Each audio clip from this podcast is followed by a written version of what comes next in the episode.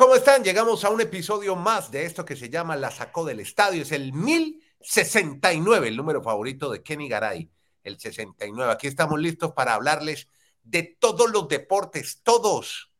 Y justamente vamos a empezar hablando de baloncesto, NBA, FIBA, porque se viene el Mundial FIBA, que será en tres países de Asia, incluido Japón, Tailandia también. Y hemos hablado de la cantidad de figuras de la NBA que se excusan, que no van a ir.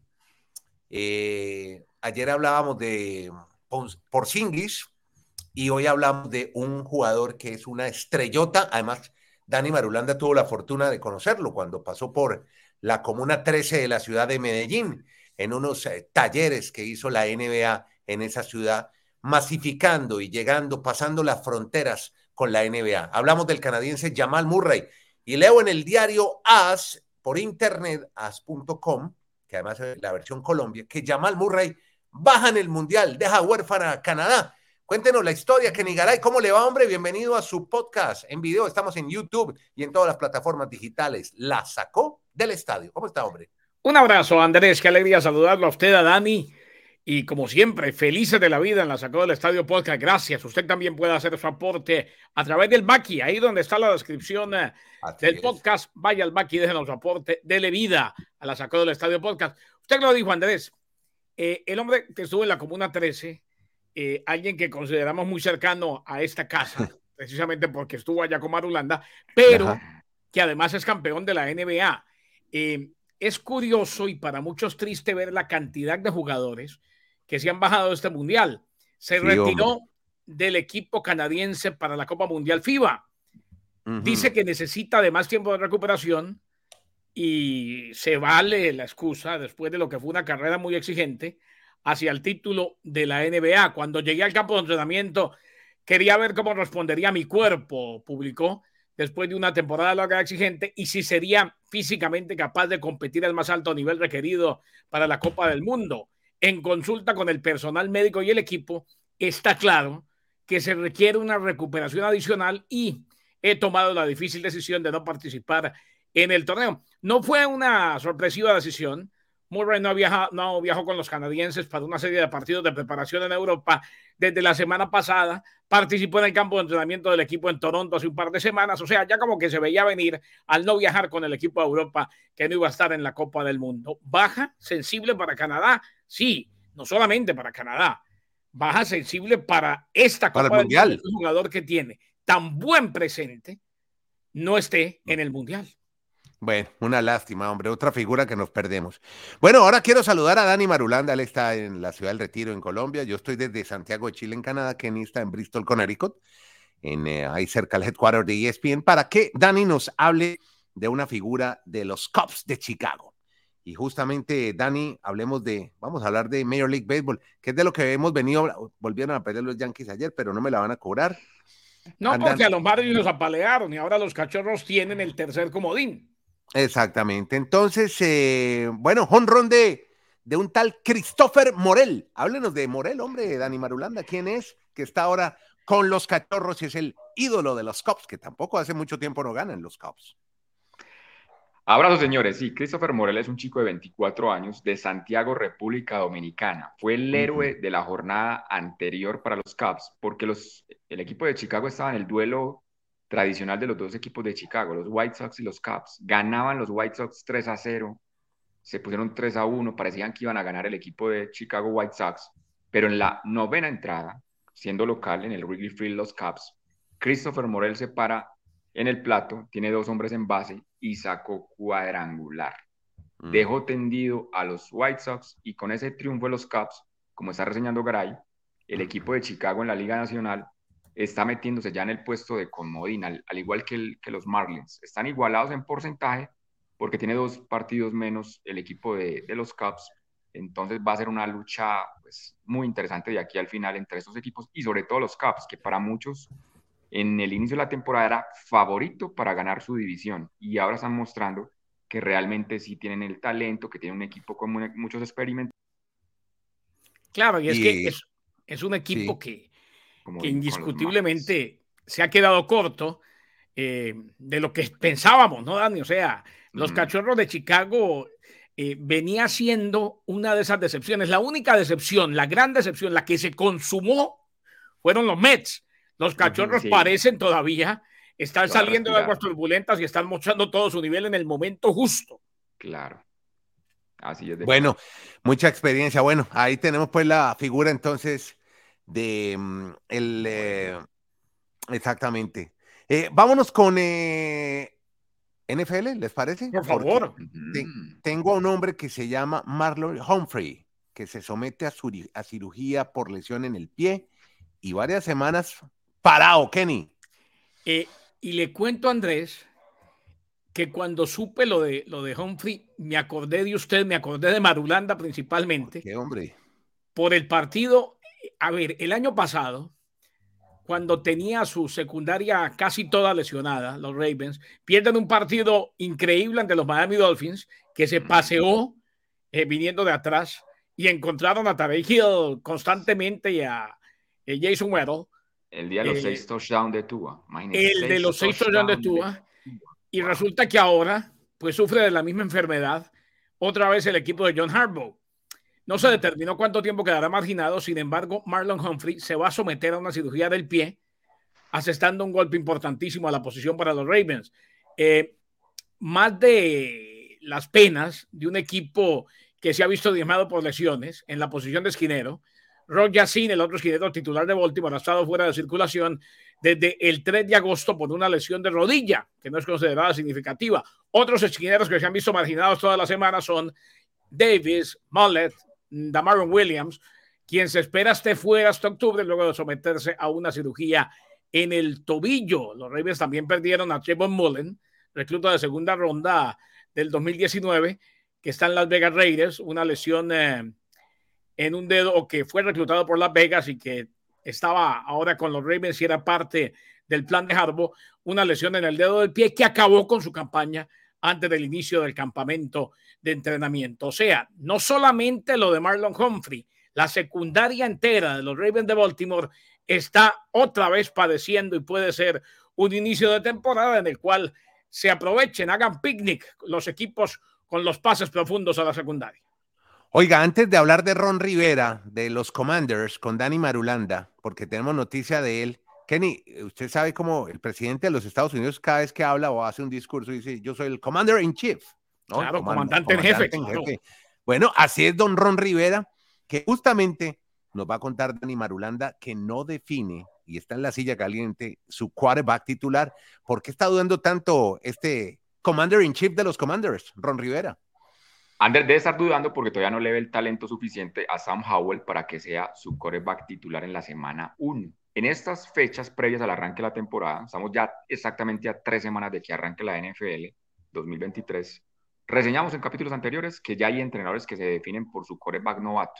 Lo contamos lo de Richardson con los Colts. Mientras que los Commanders le van a dar un tiempo de espera. Van a ver qué tal juega Sam Howell en estas dos jornadas de pretemporada. Y dado lo que muestre allí, pues el papel es que en el futuro sea el coreback titular del equipo, pero a hoy Ron Rivera no lo ha determinado así, así que hay que darle un compás de espera y ver cómo se desarrolla este coreback en estos juegos de pretemporada. Bueno, aquí este es un tema bueno de, discusión y de análisis de ustedes dos, porque parece ahora los enemigos de la NFL dicen que este es un deporte muy rudo, muy violento, que produce muchos accidentes físicos, pero parece que ahora va a haber menos conmociones. ¿Por qué, Kenny? Y entramos un poco en el debate del protector en la NFL. Y es que, Andrés, eh, fue parte de lo que dijo el vicepresidente ejecutivo de la NFL, Jeff Miller. Cada vez que la NFL sale y dice algo positivo de las conmociones, hombre, yo soy de los que lo tomo con pinzas. Ah, claro. Eh, eh, porque lo dice la liga, ¿no? De acuerdo que lamentablemente pues queda claro que a lo largo de los años ha tratado de barrer mucha mugre bajo la alfombra, de dejarla ahí, de taparla. Pero aseveró Jeff Miller, el vicepresidente ejecutivo, que las conmociones cerebrales que sufrieron los jugadores durante los campamentos de entrenamiento disminuyeron un 52% gracias a esas Guardian Cuffs, las cubiertas acolchonadas que uno ve sobre los cascos. Esta cubierta que se usa sobre el casco recordemos, se ha venido implementando y definitivamente se implementó desde los entrenamientos previos a la temporada 2022 y el objetivo era reducir las conmociones cerebrales que ocurrían en la pretemporada, aunque se limitaba a algunas posiciones. A partir de ese año también fue utilizada por corredores y por receptores. Al menos en pretemporada se está entonces bajando el número de conmociones cerebrales, se redujeron en un 52% en estos campamentos de entrenamiento. Usted también, Dani, toma con pinzas todas esas medidas de seguridad de la NFL. Lo que pasa es que yo entiendo la organización de la NFL que defiende su producto, entonces va siempre a hablar positivamente de él. Pero sí hay que ser conscientes que ellos cada año tratan de invertir más en tecnología, en protección de los jugadores, pero es indudable que es que ese es un deporte con contacto y con mucho contacto. Pero la NFL, les pregunto, ¿hace autocrítica también o muy poquita? No, no, es que es parte de la autocrítica es decir, estamos haciendo algo para disminuir el número de conmociones, pero claro.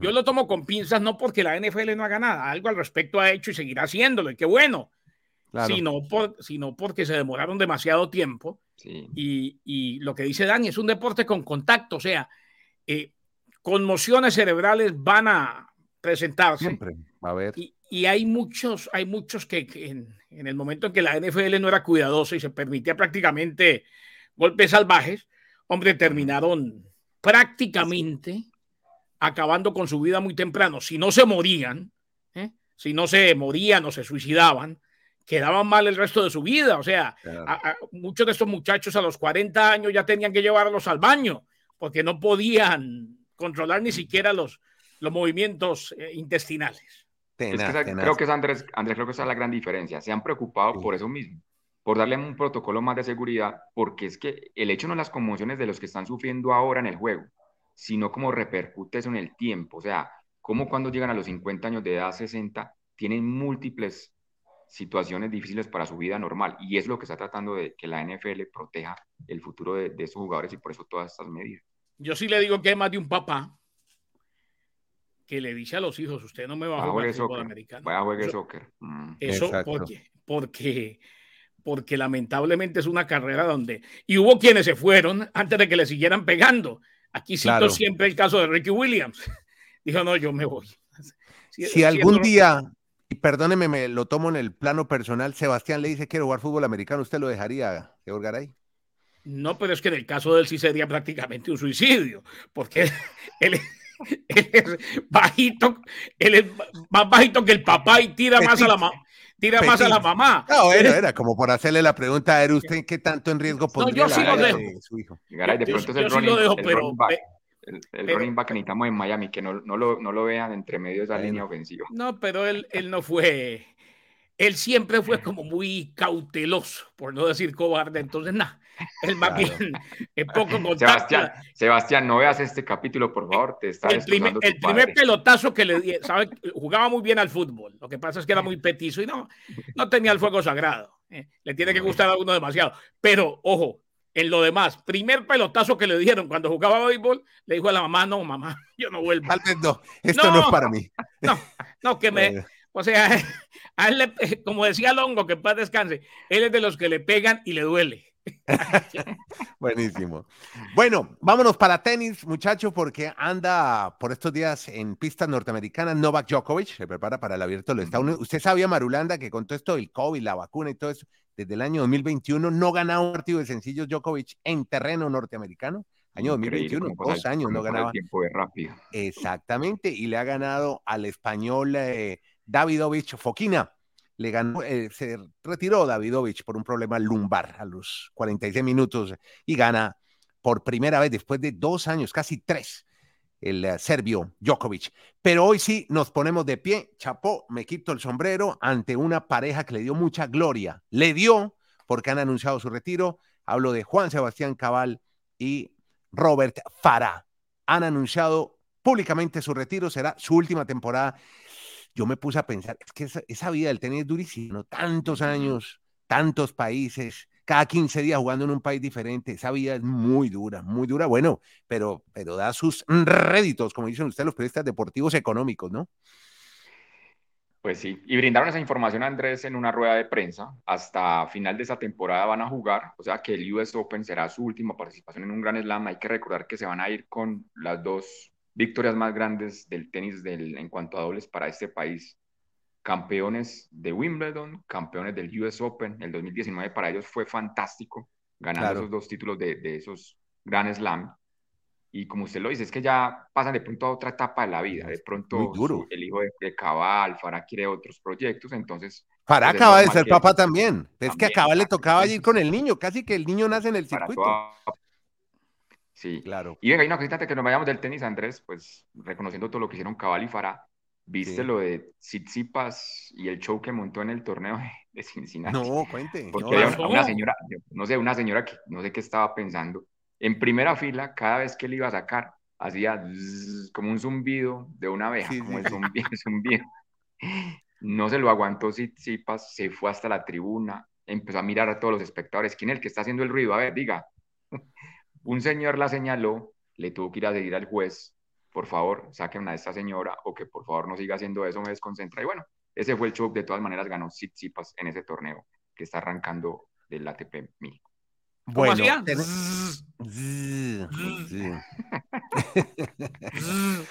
bueno, oiga, a Carlos que le van a dar carta de invitación para el US Open, claro, no tiene ranking y acaba de, acaba de volver al circuito, bien por eso.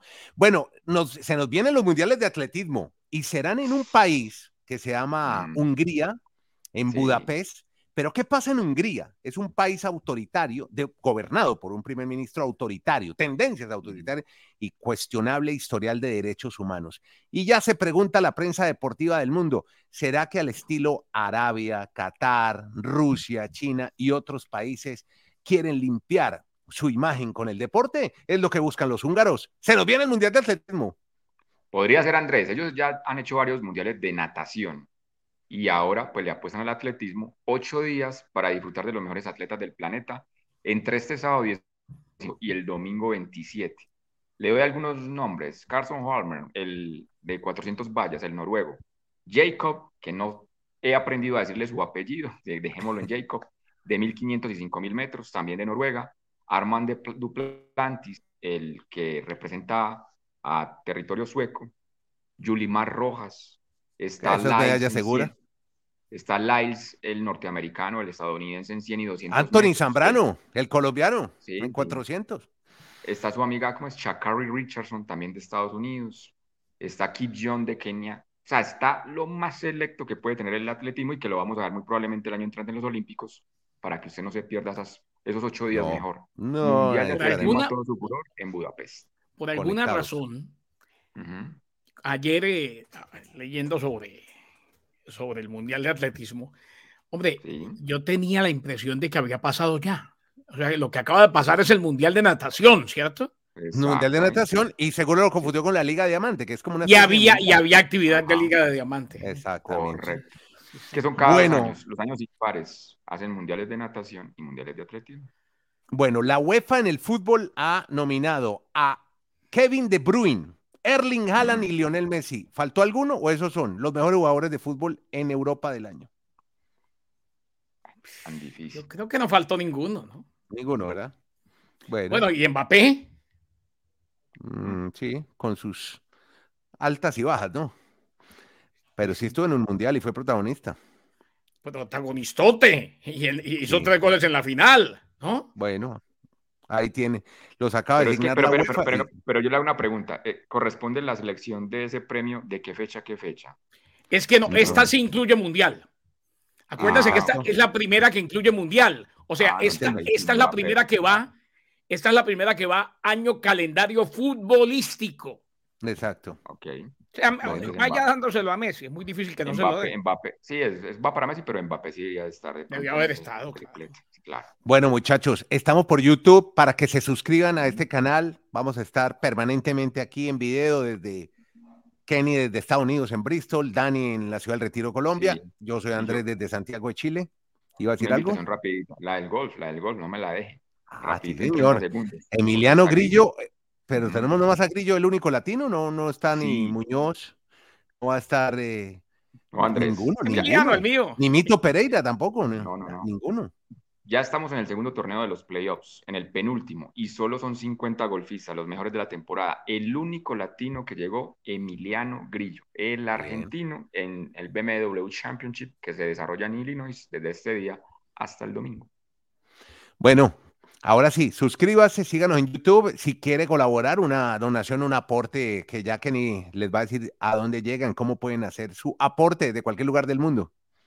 Pueden hacerlo a través del Baki háganlo en el back, ahí donde está la descripción del podcast, ahora que vamos a estar constantemente en YouTube también, pero donde quiera que usted lo vea, donde quiera que usted lo escuche, donde quiera que usted acceda a este, eh, la sacó del estadio podcast, pues simplemente haga clic en el back y déjenos su aporte y dele vida a la sacó del estadio podcast. ¿Cómo se llama Pereira?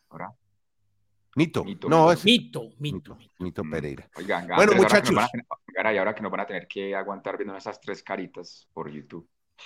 Va a tocar maquillar. a mí, a mí, Tony Collins, que ya no está en los medios porque se casó con un pelotero.